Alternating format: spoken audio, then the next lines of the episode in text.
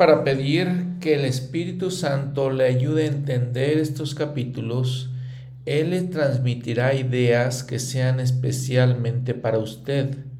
Anote esas impresiones y planifique cómo ponerlas en práctica. Este es el objetivo de la lección del manual Ven Sígueme, en el cual vamos a hablar en este episodio de Mateo 3, vamos a hablar de Lucas capítulo 3 y vamos a empezar a hablar del Evangelio de Marcos, Marcos capítulo 1. ¿Qué tal? ¿Cómo están todos ustedes? Este es Reflexiones de las Escrituras, el podcast, hablando del Nuevo Testamento y hablando, como les comento, de los Evangelios. Estos testimonios de nuestro Señor Jesucristo, de estos cuatro hombres que no nos cuentan toda la narración de toda su vida ni de cada detalle de su vida, sino básicamente, nuevamente, son testimonios de ellos. Hablando de Marcos, eh, les había comentado en un episodio anterior que Marcos es de quien sabemos menos. Eh, fue un compañero misional de varios apóstoles, entre ellos Pablo, Pedro, tal vez algunos otros misioneros. Se piensa que Pedro, por ejemplo, le encargó a Marcos que escribiera estos acontecimientos en la vida del Señor. Y sabemos también que probablemente Marcos fue el primero de los evangelios que se escribió. Curiosamente les contaba en el episodio anterior que Marcos decide empezar su evangelio básicamente con Juan empezando cuando Juan el Bautista empieza a predicar. Y habla de una escritura que se encuentra en Isaías, donde dice, He aquí yo envío a mi mensajero delante de tu faz, que preparará tu camino delante de ti. Voz del que clama en el desierto, preparad el camino del Señor, enderezad sus sendas.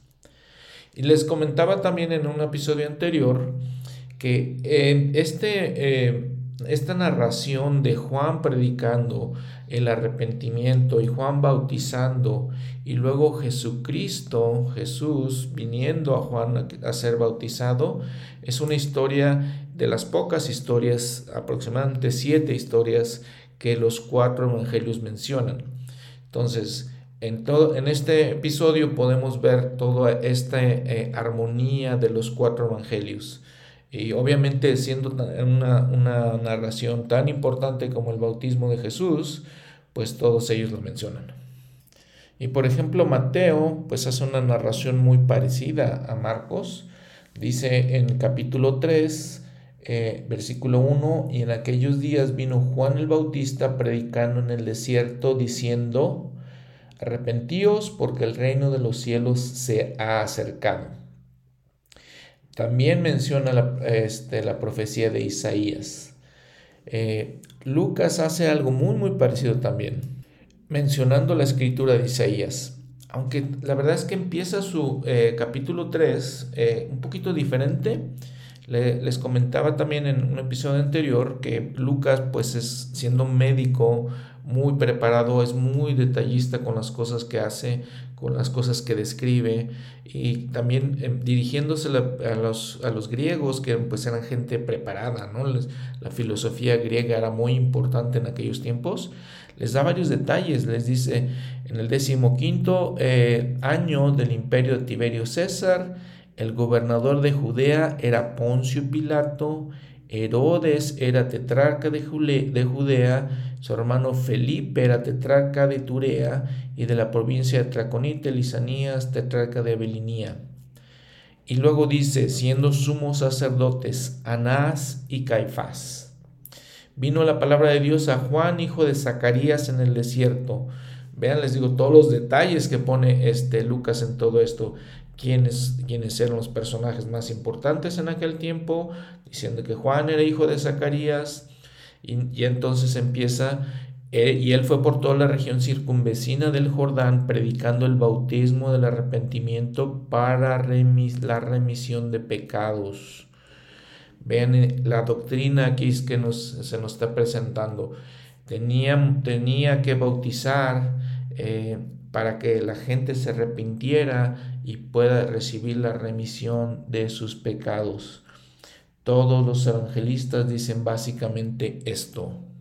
Inclusive Juan, del que como hemos hablado su evangelio tiene otra perspectiva diferente a Marcos, Mateo y Lucas. Que dijimos, estos tres evangelios son los evangelios sinópticos porque tienen la misma perspectiva. Platicamos también que probablemente Lucas y Mateo tomaron información de Marcos eh, para sus evangelios. Pero bueno, ahora hablando de Juan, el Evangelio de Juan, él también cita a Isaías eh, y empieza hablando, introduciendo a Juan el Bautista.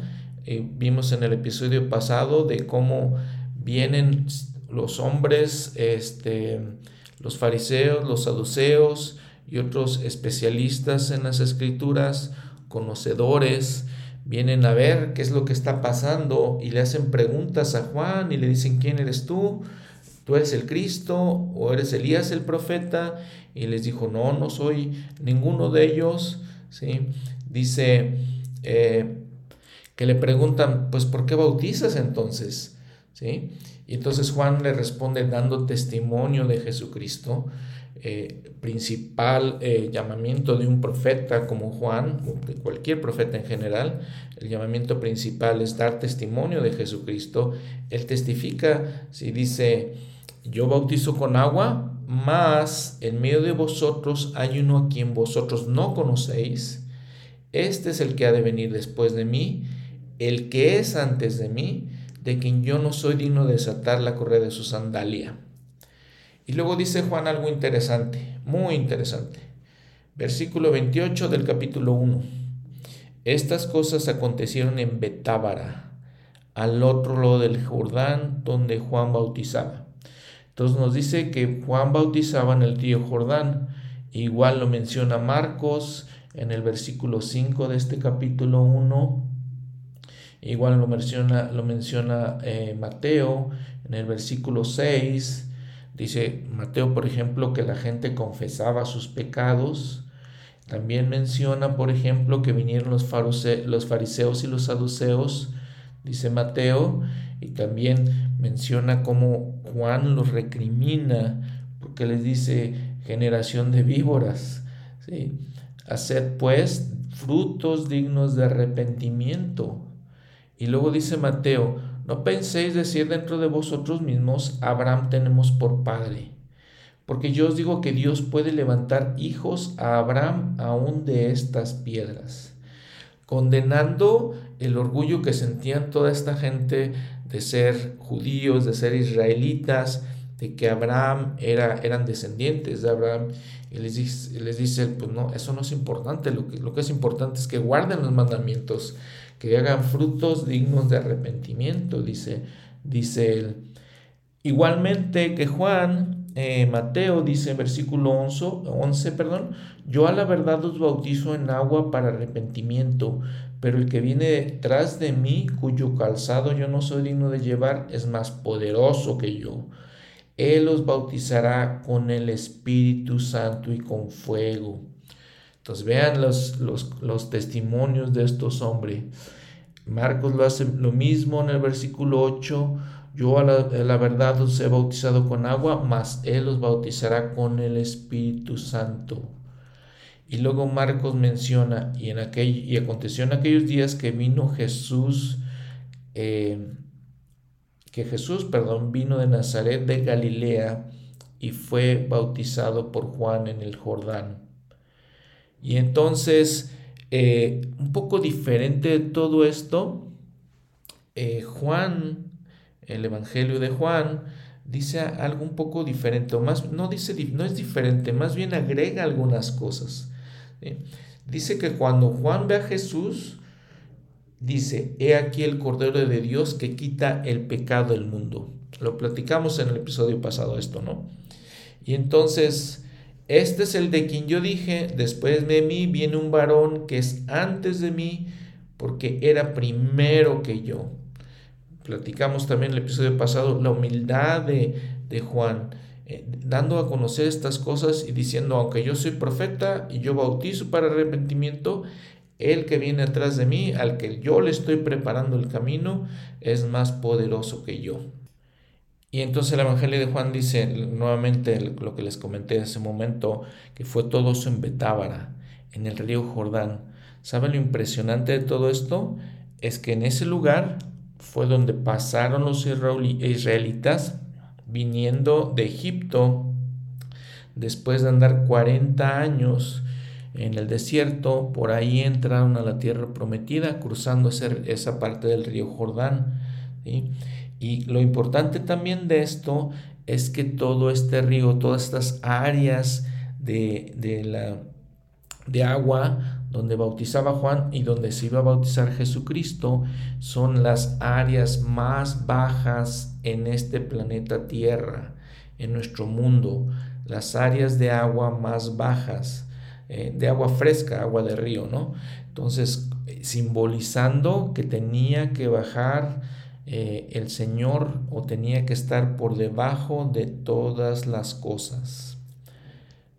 Vean, por ejemplo, que eh, si ven en Betábara, donde, ahí en Juan capítulo 1, en el Evangelio de Juan, si van en, la nota al pie de la página donde dice Betábara, nos lleva a primera de Nefi 10.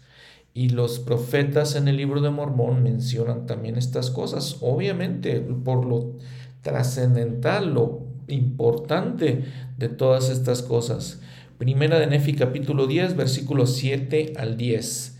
Y también les habló acerca de un profeta que había de preceder al Mesías para preparar la vía del Señor.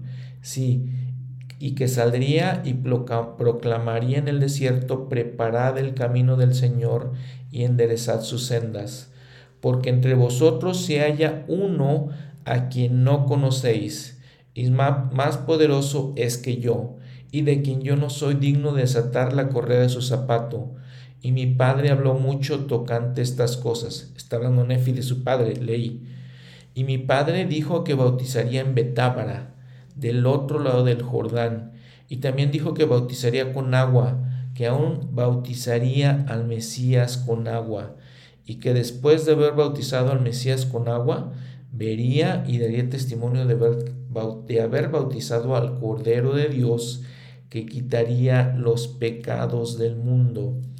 Entonces, todo esto, vean toda esta armonía, los evangelios, el libro de Mormón, testificando de estas cosas. ¿Por qué? Porque de, por boca de o tres testigos se definirá, se definirá todo asunto, ¿no? La ley de, los testigos.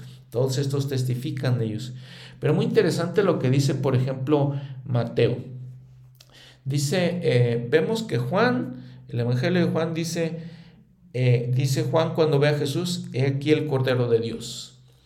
Y entonces en Mateo dice que cuando se presentó Jesús con Juan, él le dijo, versículo 14 de, este capítulo 1 de, de Mateo, pero Juan se lo impedía diciendo, yo necesito ser bautizado por ti, ¿y tú vienes a mí?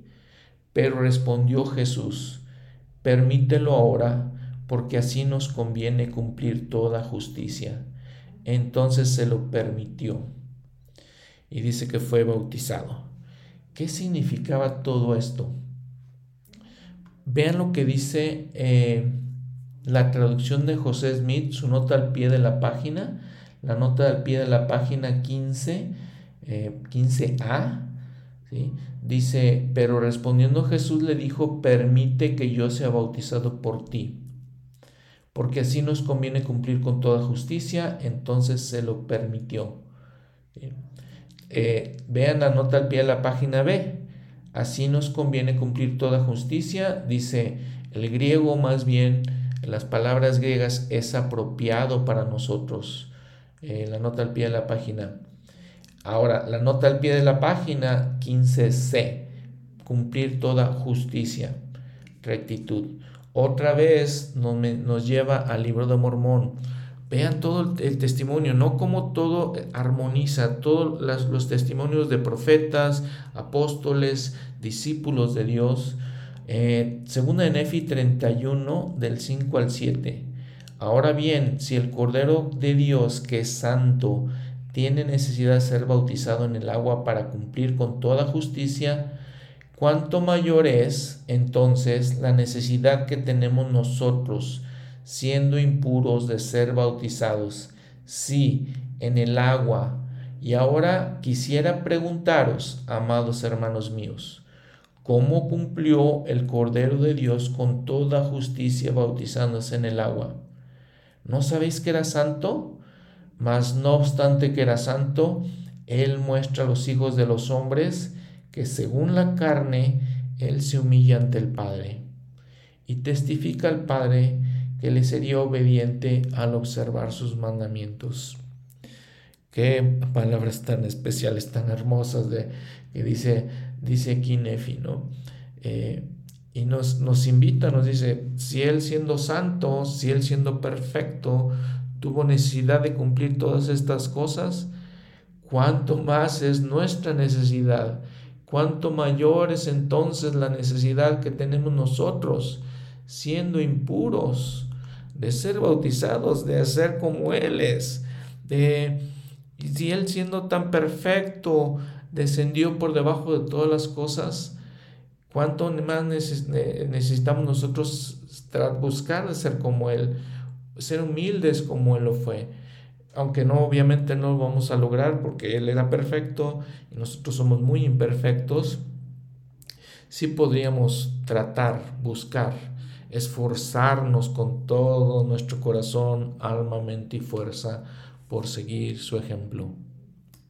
Lucas, por ejemplo, habla de cuando le preguntan a, Juan de cómo pueden arrepentirse, qué necesitan hacer. Dice Lucas capítulo 3, versículo 8, haced pues frutos dignos de arrepentimiento. Y nuevamente les dicen, no empiecen a pensar que porque son hijos de Abraham ya van a ser especiales o van a tener algún privilegio. No, ¿sí? Les dice hacer frutos dignos de arrepentimiento. Y luego en el versículo 10 la gente le preguntaba diciendo, pues, ¿qué haremos? ¿No? Creo que había gente, obviamente gente íntegra, obviamente gente honesta, y le, le preguntan a Juan, ¿qué haremos? Y Lucas es el único que nos menciona esta pequeña historia y dice, y respondió, les decía, el que tiene dos túnicas, dé al que no tiene y el que tiene que comer, haga lo mismo. Vean los frutos dignos de arrepentimiento. ¿sí? Juan les dice, den a los pobres, den a los necesitados. Esos son frutos dignos de arrepentimiento. ¿sí? Eh, le siguen preguntando a los publicanos, llegaron algunos publicanos para ser bautizados, diciendo, maestro, ¿qué haremos? Y luego dice que llegaron los soldados, ¿y nosotros qué haremos? Y les dice a los soldados Juan, no hagáis extorsión a nadie ni calumnéis y contentaos con vuestro salario. No uses soborno, no sean corruptos, contentaos con vuestro salario.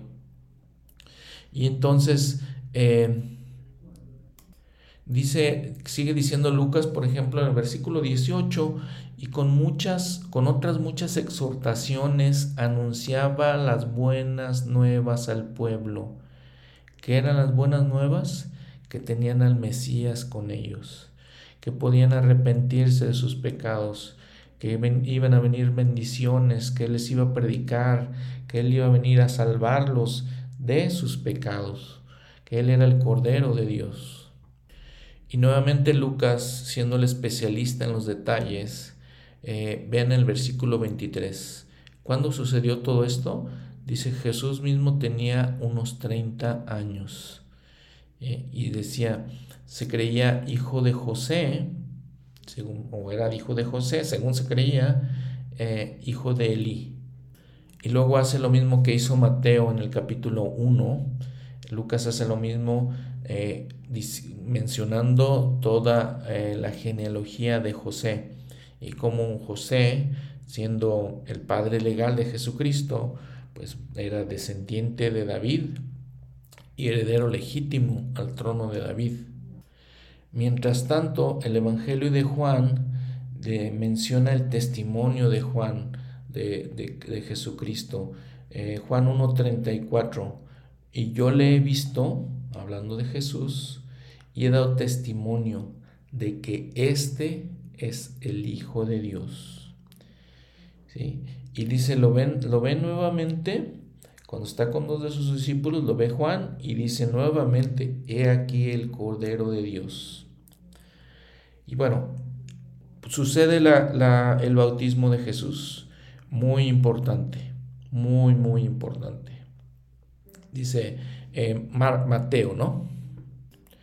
Que en el versículo 16 de este capítulo 3, y Jesús, después que fue bautizado, subió inmediatamente del agua.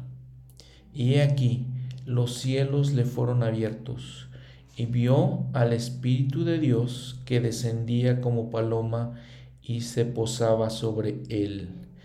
Y he aquí una voz de los cielos que decía, Este es mi Hijo amado, en quien me complazco muchas enseñanzas en estos versículos, en estos dos versículos básicamente. Subió inmediatamente del agua, quiere decir que fue sumergido en el agua. El Elder Talmash en todo, habla de toda esta, narración, nos dice, abro la cita, en Jesús el Cristo, perdón, abro la cita, Juan y Jesús eran primos segundos y al respecto de que si había habido asociación íntima entre los dos en su juventud o al llegar a ser mayores de edad, nada es dicho. Sin embargo, cierto es que cuando Jesús se presentó para ser bautizado, Juan reconoció en él a un hombre sin pecado, que no tenía necesidad de arrepentimiento, y en vista de que el bautista había sido comisionado para bautizar a, quien, a fin de que hubiera remisión de pecados, no vio ninguna necesidad de administrar la ordenanza a Jesús. Aquel que había oído las confesiones de multitudes, ahora reverentemente confesaba a uno que reconocía ser más justo que él. En vista de lo que aconteció posteriormente, parece que Juan no sabía que Jesús era el Cristo, el más poderoso que yo, que él esperaba, y cuyo precursor sabía que era.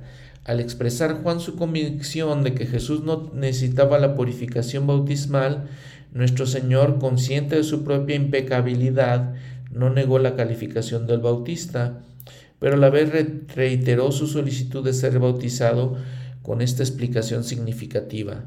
Así conviene que cumplamos toda justicia.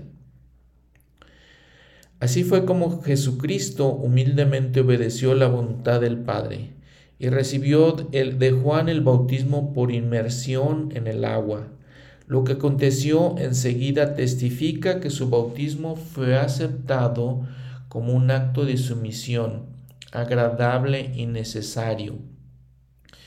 Y Jesús, que después que fue bautizado, subió del agua, y aquí los cielos le fueron abiertos, y vio al Espíritu de Dios, que descendía como paloma y venía sobre él y hubo una voz en, de los cielos que decía, Este es mi Hijo amado en quien tengo complacencia. Entonces Juan conoció a su Redentor. Refiriéndose al descenso del Espíritu Santo sobre Jesús al tiempo de bautizarse, los cuatro evangelistas hablan como si hubiera sido acompañado de una manifestación visible como paloma, entre comillas y esta señal se le había indicado a Juan como el medio predeterminado por el cual le sería revelado el Mesías. A esta señal, previamente especificada, se añadió entonces el testimonio del Supremo del Padre, concerniente a la divinidad literal de su Hijo Jesús.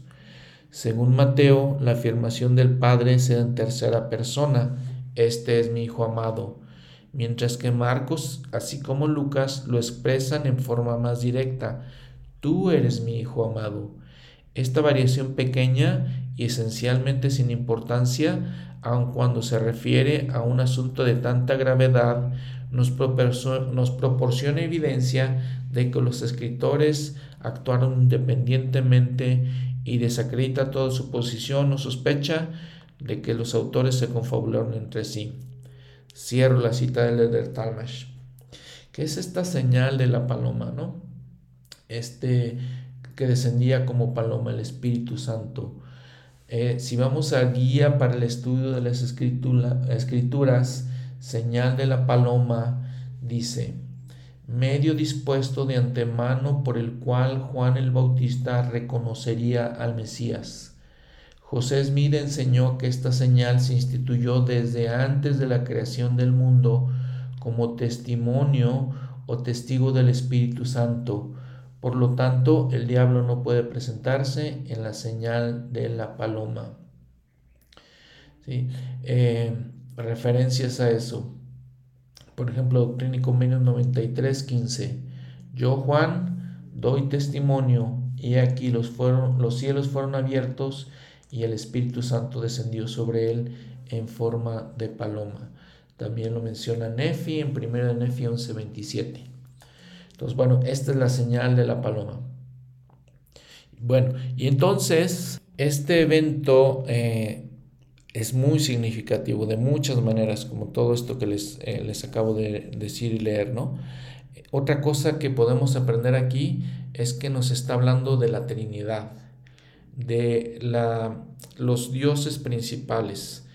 El Padre, testificando de su Hijo siendo bautizado, y el Espíritu Santo, testificando también de esto. Entonces, los tres personajes, la Trinidad. Entonces, aquí la doctrina de, eh, de Dios, ¿no? de, de los eh, principales entre los dioses. También digno de mencionar que es que la voz del Padre se ha escuchado eh, de lo que conocemos en el mundo muy pocas veces y en, situaciones también muy sagradas. Por ejemplo, eh, después vamos a ver cuando en el monte de la transfiguración el Señor está con, los, con tres, los tres apóstoles, Pedro, Santiago y Juan, y escuchan la voz del Señor testificando, de nuestro Padre, perdón, testificando. Su voz también se, se escucha a los nefitas, cuando Jesús llega a los nefitas, eh, y se escucha también la voz del Padre testificando. Y cuando el Padre le presenta a su hijo, a José Smith también. Si ven todas estas concordancias, si ven todo, todos estos patrones de cómo nuestro Padre Celestial con su Hijo Jesucristo eh, funcionan, cómo, cómo, lo hace. Eh, muy demasiado interesante. Una cosa para reflexionar muy, muy a detalle, ¿no? nadie más eh, cree en estas cosas, nadie más cree realmente en esta Trinidad. El mundo cristiano pues creen que son tres dioses, pero son un Dios. Eh, los judíos no creen que Dios, Elohim, tuviera un hijo. Los musulmanes que también creen en Jesucristo, creen de una manera diferente, no creen que Alá, que es el Dios, eh, tuviera un hijo de la misma manera. Y les digo, el demás mundo cristiano pues tienen la Trinidad eh, como un solo Dios, eh, pero sin embargo tres dioses o tres partes de un Dios, eh, algo es, es, la doctrina que se encuentra en el, en el credo de Nicea, que básicamente la Iglesia Católica Romana estableció y que todo el cristianismo adoptó. Bueno, ahora, otra cosa muy importante de aprender, muy, muy importante, es como, como habíamos visto, leído, ¿no? En el Evangelio de Marcos, donde dice, este versículo 4, donde se predicaba Juan en el desierto el bautismo de arrepentimiento. ¿Para qué? Para remisión de pecados. Dice, y salía todo el pueblo, los bautizaban, eh, confesando sus pecados. En el Evangelio de Juan dice que, hablando Juan de Jesús, Juan el Bautista de Jesús, dice, el Cordero de Dios que quita el pecado del mundo. Entonces nos enseña ciertos principios que el profeta José Smith dijo en artículos de fe. Creemos que los primeros principios y ordenanzas del Evangelio son, primero, Fe en el Señor Jesucristo. Segundo, arrepentimiento. Tercero, bautismo por inmersión para la remisión de los pecados. Cuarto, imposición de manos para comunicar el don del Espíritu Santo. Es el artículo de fe número 4 que todos los miembros de la iglesia conocen desde que son niños, desde que somos niños. eh, lo, interesante de todo esto es que vean lo que dice el profeta José Smith, que concuerda perfectamente eh, con lo que Juan el Bautista y esta narración del bautismo de Jesucristo nos enseña. Porque entonces les digo, dice, predicaba Juan el bautismo de arrepentimiento para remisión de pecados. Y luego también testifica que Jesús, que viene para ser bautizado, es el Cordero de Dios que quita el pecado del mundo, enseñando ahí fe, enseñando arrepentimiento y realizando la ordenanza del bautismo. Y después, en el Evangelio de Marcos, otra vez regresando a él, dice, yo a la verdad os he bautizado con agua, mas Él os bautizará con el Espíritu Santo. Ahí están los cuatro eh, principios del Evangelio. Como en muchas otras ocasiones, siempre les comento, eh, tenemos que reflexionar cómo este artículo de fe está completamente en, concordancia con lo que estamos aprendiendo aquí, ¿verdad? Y cómo vemos que Jesús eh, realiza toda la justicia en esto, no necesitando arrepentimiento, arrepentimiento obviamente, pero Juan el Bautista sí recalca, recalca que tiene que haber arrepentimiento. Sin embargo, Jesús es bautizado eh, cumpliendo con esta ordenanza y luego recibe él mismo el Espíritu Santo en lo que habíamos platicado de que desciende como del cielo como paloma y reposa sobre él otra vez recalcando, Juan el Bautista dice que Jesús mismo nos bautizaría con el Espíritu Santo. Y hemos, les digo, todos aprendemos estos principios del Evangelio en la iglesia desde que somos pequeños. ¿sí? Y aprendemos que el primer principio, vemos, es la fe en Jesucristo. Eh, les digo, Juan aquí testifica de Jesucristo, que Él es el Cordero de Dios. Eh, ¿Qué es la fe? aprendemos. En el manual, precisamente, Principios del Evangelio nos dice, y abro la cita, la fe en el Señor Jesucristo es el primer principio del Evangelio, es un don espiritual y es necesario para nuestra salvación.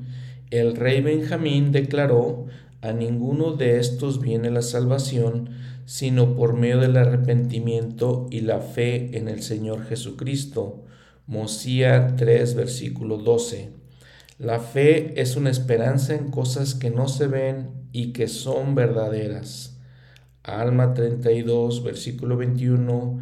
Hebreos 11, versículo 1.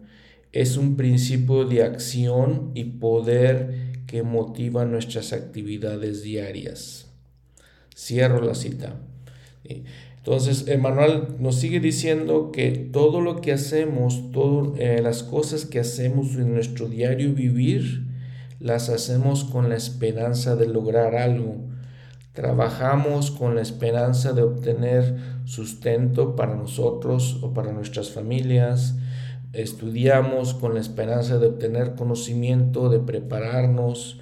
Eh, trabajamos en ciertos hábitos buenos con la esperanza de ser mejores. Entonces todo lo que hacemos lo hacemos con esa esperanza. No vemos el resultado todavía, pero lo hacemos con eso. Y entonces eso es la fe.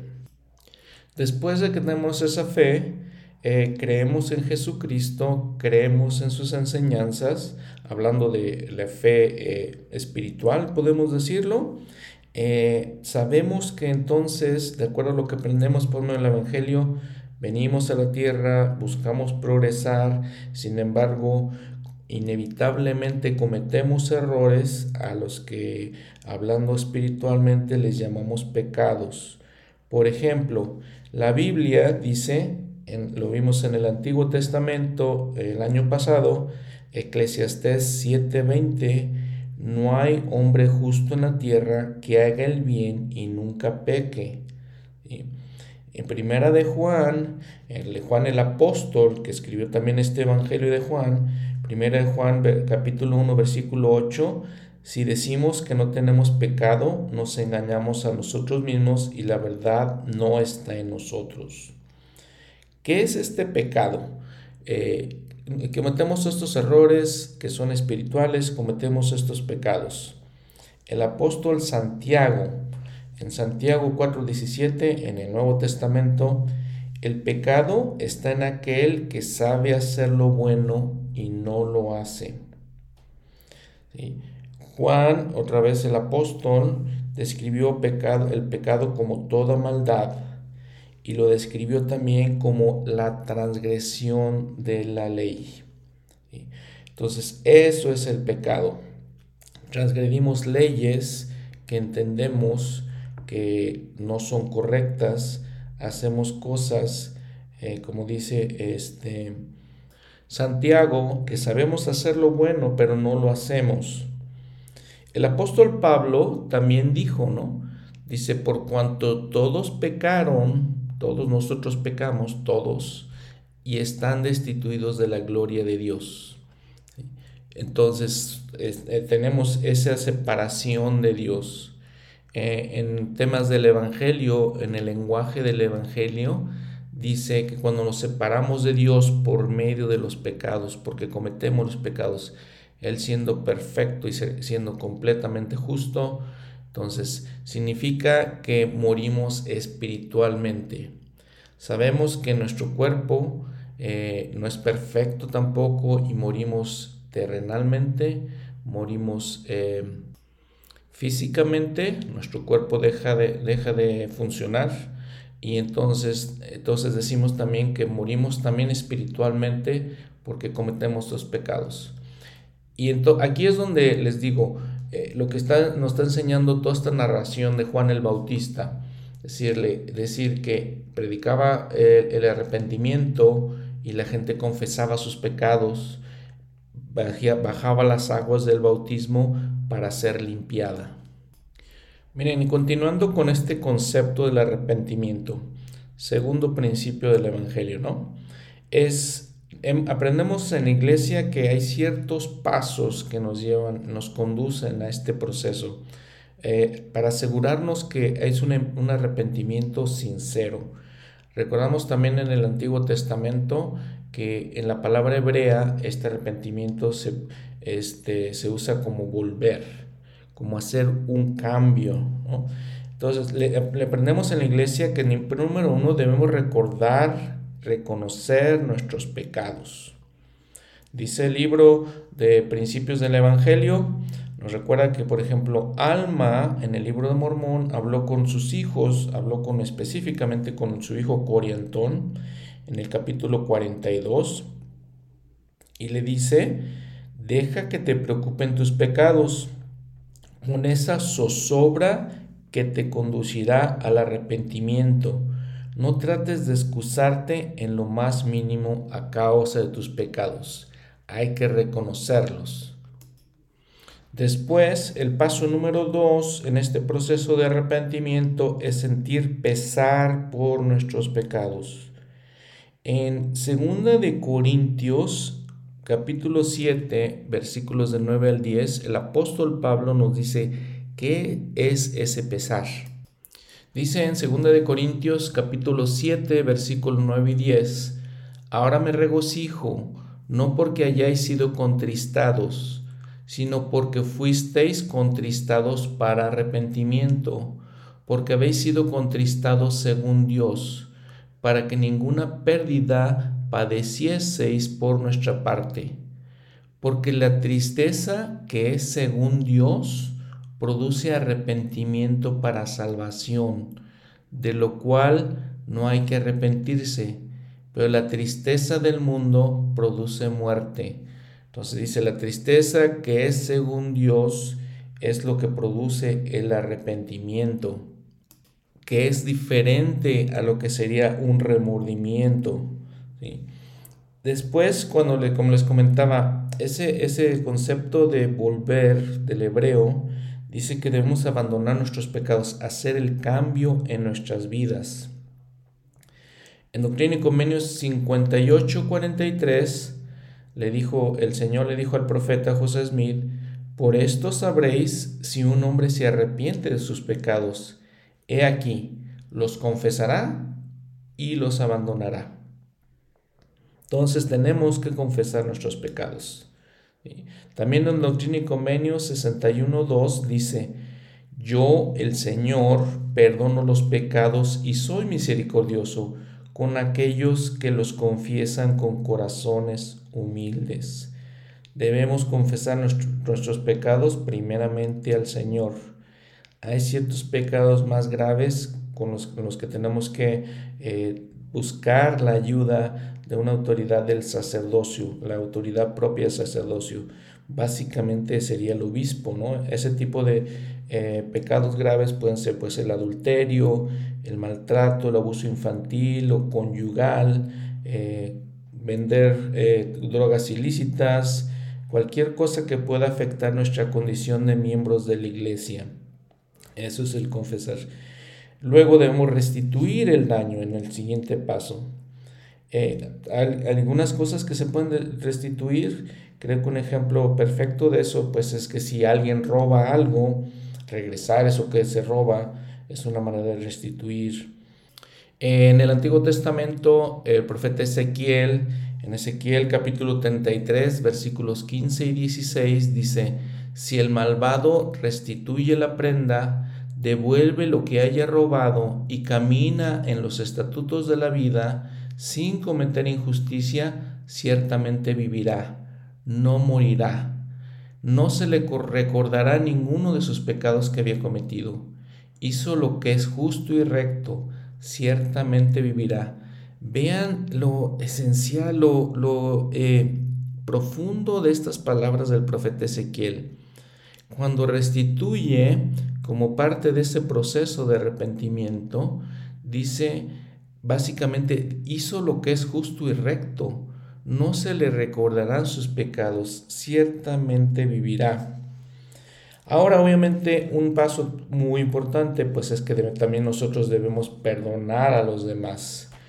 Doctrina y Convenios 64.9 dice, Por tanto os digo que debéis perdonaros los unos a los otros pues el que no perdona las ofensas de su hermano queda condenado ante el Señor, porque en él permanece el mayor pecado.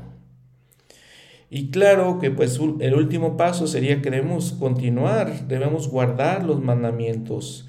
El presidente Kimball dijo, abro la cita, primero uno se arrepiente. Habiendo logrado ese paso, debe entonces vivir de acuerdo con los mandamientos del Señor para retener esa ventaja. Esto es necesario para lograr el perdón completo. Ahora recordaremos que en abril del, 2019, en la conferencia general, el presidente Nelson habló muy directamente de todas estas cosas. En su discurso podemos actuar mejor y ser mejores. Dice, demasiadas personas consideran el arrepentimiento como un castigo, algo a evitarse excepto en las circunstancias más graves. Pero es Satanás quien genera ese sentimiento de castigo. Él trata de impedir que miremos hacia Jesucristo, que espera con los brazos abiertos, con la esperanza y disposición de sanarnos, perdonarnos, limpiarnos, fortalecernos, purificarnos y, santificarnos. La palabra arrepentimiento en el Nuevo Testamento en griego es metanoeo. El prefijo meta significa cambio. El sufijo noeo se relaciona con las palabras griegas que significan mente, conocimiento, espíritu y aliento. Por tanto, cuando Jesús nos pide a ustedes y a mí que nos arrepintamos, nos invita a cambiar nuestra mente, conocimiento, espíritu e incluso cómo respiramos.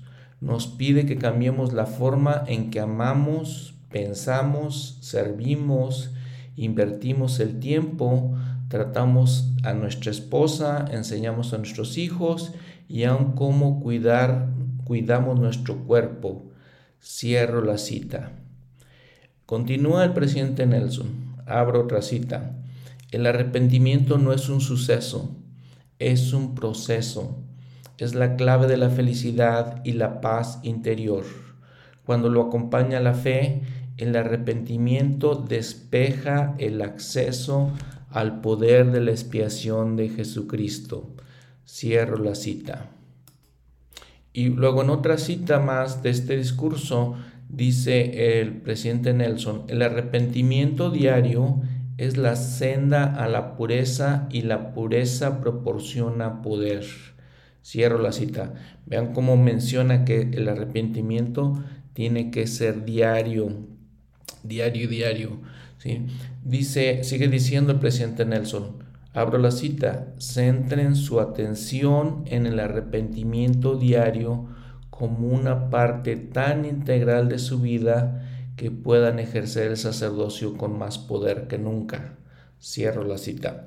Entonces, eh, digo, esto nos habla, nos dice el presidente Nelson, eh, hablándonos actualmente de, la gran, gran importancia de esto, de la gran, gran importancia de esto que aprendemos eh, en las escrituras, en el Nuevo Testamento, de eh, estos principios del Evangelio. Y entonces pasamos a la primera ordenanza. Ordenanzas son ritos que efectuamos en el Evangelio. Eh, esta primera ordenanza, lo que hacía Juan era que bautizar. Vean la guía para el estudio de las escrituras. Eh, dice, la palabra usada en el texto griego original significa meter en un líquido o sumergir. Esta palabra griega es baptizo. Eh, dice, por ejemplo, el apóstol Pablo, Romanos 6 del 3 al 5. ¿O no sabéis que todos los que hemos sido bautizados en Cristo hemos sido bautizados en su muerte? Porque somos sepultados juntamente con Él para muerte por medio del bautismo, a fin de que como Cristo resucitó de los muertos por la gloria del Padre, así también nosotros andemos en vida nueva. Porque si fuimos plantados juntamente con Él en la semejanza de su muerte, así también lo seremos en la de su resurrección. Entonces el bautismo es eh, sumergirnos en el agua, entrar en el líquido como un simbolismo de que morimos en eso, morimos en nuestra vida anterior y luego nos levantamos sugiriendo el simbolismo de, la resurrección. Somos personas nuevas, somos limpiados. Y después de todo esto, Juan el Bautista describe el, el proceso que continúa, que dice, en el versículo 11 en Mateo, en el Evangelio de Mateo capítulo 3, dice, yo a la verdad os bautizo en agua para arrepentimiento, pero el que viene tras de mí, o él os bautizará con el Espíritu Santo y con fuego. Este fuego, este espíritu es el que nos purifica de todos esos pecados y entonces se complementa, se completa este proceso de ser limpios y empezar una nueva vida. Y también con este proceso se nos promete la compañía del Espíritu Santo. Se nos da el don del Espíritu Santo para que nos guíe durante nuestra vida. Y después hablaremos en, otro episodio de todo lo importante, lo, eh, lo muy significativo que es este espíritu. ¿sí? El manual de eh, eh, principios del Evangelio dice, abro la cita, el don del Espíritu Santo es uno de los dones más grandes que Dios nos ha dado. Por medio del Espíritu Santo podemos saber que Dios vive, que Jesús es el Cristo y que su iglesia ha sido restaurada sobre la tierra. Podemos recibir los susurros del Espíritu Santo para mostrarnos lo que debemos hacer. El Espíritu Santo nos santifica con el fin de prepararnos para morar en la presencia de Dios. Podemos gozar de los dones del Espíritu. Este gran don que recibimos de nuestro Padre Celestial también trae paz a nuestro corazón y comprensión para entender las cosas de Dios. Pero como les comento, cierro la cita, perdón, como les comento, esto lo vamos a, platicar en otro momento en, la vida de Jesucristo, cuando él habla también más de esto. Vamos a platicar un poquito más a detalle. Pero vean lo que dice el manual, ¿no? Es uno de los dones más grandes que Dios nos ha dado. Es uno de los dones más grandes que recibimos. El, ser bautizados y ser confirmados, le llamamos, recibir este Espíritu Santo, recibimos esta gran, gran bendición. Por ejemplo, les comento que en esta narración del bautismo de Jesús, eh, dice que viene el Espíritu Santo, desciende como paloma y se posa sobre él. En, este, en esto, en lo que sigue en su vida, en la, en la vida del Señor, entonces viene una continuación y vemos en, en las escrituras que después el Espíritu lo lleva al desierto, donde él ayuna por 40 días y, luego después viene eh, el Satanás, el adversario, a tentarlo. entonces recibe el Espíritu Santo aquí el Señor, el Espíritu Santo lo lleva, lo acompaña durante estos 40 días para, para realizar este ayuno como preparación eh, para su ministerio. Esto lo vamos a ver en el, episodio que sigue. Después nos, continúa diciendo que regresa el Señor a Galilea en el poder del Espíritu. Lucas 4:14. ¿sí? Y cuarto, dice en Lucas 4:18 que el Señor va a Nazaret, dice, empezando con el versículo 16, donde se había criado. Y conforme a su costumbre, el día de reposo entró en la sinagoga y se levantó a leer. Y lee una profecía de Isaías que vimos en el año pasado en el Antiguo Testamento Dice versículo 18, el Espíritu del Señor está sobre mí, por cuanto me ha ungido para dar buenas nuevas a los pobres. Me ha enviado a sanar a los quebrantados de corazón y pregonar libertad a los cautivos y dar vista a los ciegos, a poner libertad a los quebra eh, poner en, libertad a los quebrantados esto nos dice, lo, les digo, vamos a verlo en la próxima semana, pero esta es una, declaración muy importante del Señor. Entonces vemos todo este proceso de cómo el Espíritu guía al Señor va con poder, va con, eh, lo fortifica en este, en este ayuno y luego lo lleva a predicar estas palabras declarando él, que Él era el Mesías. Entonces vemos todo este proceso confirmando lo que acabamos de leer de, este principio del don del Espíritu Santo. Y en todo esto, como siempre comento, pues hay que reflexionar cómo esta narración del bautismo de Jesús es eh, perfecto patrón de todos estos principios y como todos estos principios también se nos enseñan en los artículos de fe. Entonces les digo, el patrón, ¿no? Eh, la, iglesia primitiva en los tiempos de Jesús con la iglesia restaurada que enseña Jesús, el Señor Jesucristo, enseña todos estos principios al profeta José Smith. Muy bien, ahora, en todo esto, eh, como les he comentado, pues hay una armonía entre todos los evangelios. Eh, vemos varias, varias eh, experiencias, varias narraciones que nos cuentan de la vida del Señor. Dijimos varios testimonios. ¿Cuál es toda esta armonía? Dice, por ejemplo, la ayuda del estudio, para el estudio de las escrituras, que esta armonía también lo llamamos concordancia. Y si ustedes van a este ayudo para estudiar las escrituras, van a ver la concordancia. Eh, creo que esto es muy importante para que podamos entender eh, todas estas escrituras, ¿no? Y podamos encontrar una perspectiva, eh, un contexto de todo esto que, les, que estamos hablando. Vean que parte de esta concordancia es una tabla y ahí nos dice, a ver, ¿qué, qué nos está diciendo Mateo? El Evangelio de Mateo ¿Qué nos está diciendo el Evangelio de Marcos? ¿Qué nos está diciendo el Evangelio de Lucas? ¿Qué nos está diciendo el Evangelio de Juan? ¿Y qué nos está diciendo las revelaciones de los últimos días? Entre esos, obviamente, el libro de Mormón y Doctrina y Convenios. El elder McConkie, eh, en esta última conferencia, octubre del 2022, nos dice que recibió una instrucción del elder, elder mientras él estaba en la misión eh, estaba en el campo misional eh, como presidente de misión, donde el elder Whitling les dice, eh, abro la cita, ¿aman ustedes al Señor? Pregunta, cierro la cita y otra cita les continúa el elder Whitling diciendo, pasen tiempo con Él, mediten en sus palabras, tomen su yugo sobre ustedes, esfuércense por entender y obedecer. Cierro la cita del elder Whitling. El elder McConkie continuó, dice, nosotros nos tomamos en serio el consejo y la promesa de Elder Whitling. Junto con nuestros misioneros pasamos mucho tiempo con Jesús al estudiar Mateo, Marcos, Lucas y Juan del Nuevo Testamento y tercera de Nefi del libro de Mormón.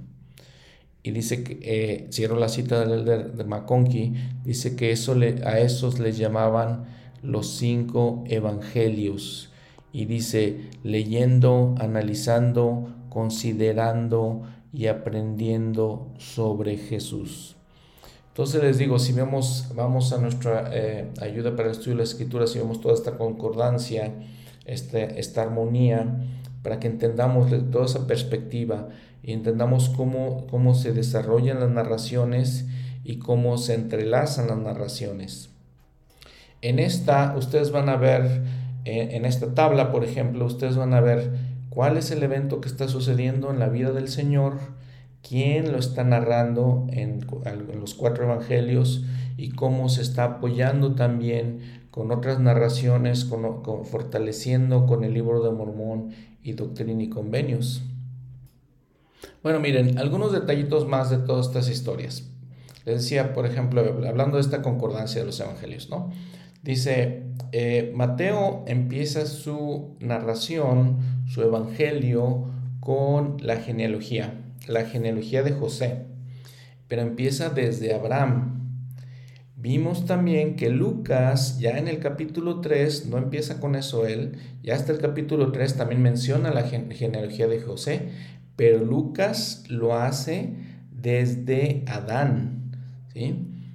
Y también Mateo empieza desde Abraham y luego llega hasta José. Lucas empieza al revés, diciendo, y Jesús mismo tenía unos 30 años, hijo, según se creía, de José, hijo de Li, y luego este, empieza la genealogía con José y llega hasta Adán. Muy interesante, ¿verdad? Ahora, también, algo que hay que destacar también, si vemos el manual Ven Sígueme, el manual, el manual Ven Sígueme nos invita a llevar esa concordancia, esa armonía. Si ven en los episodios anteriores del año pasado, del año 1, eh, episodio 39, una fuente de aguas vivas, eh, es básicamente un mensaje que da el Elder Bednar, en donde nos ayuda a entender cómo leer, cómo estudiar, cómo escudriñar las escrituras y él nos habla de la importancia de leer las escrituras básicamente de la A a la Z de una manera continua, siguiendo todo, todo este, cómo están los libros.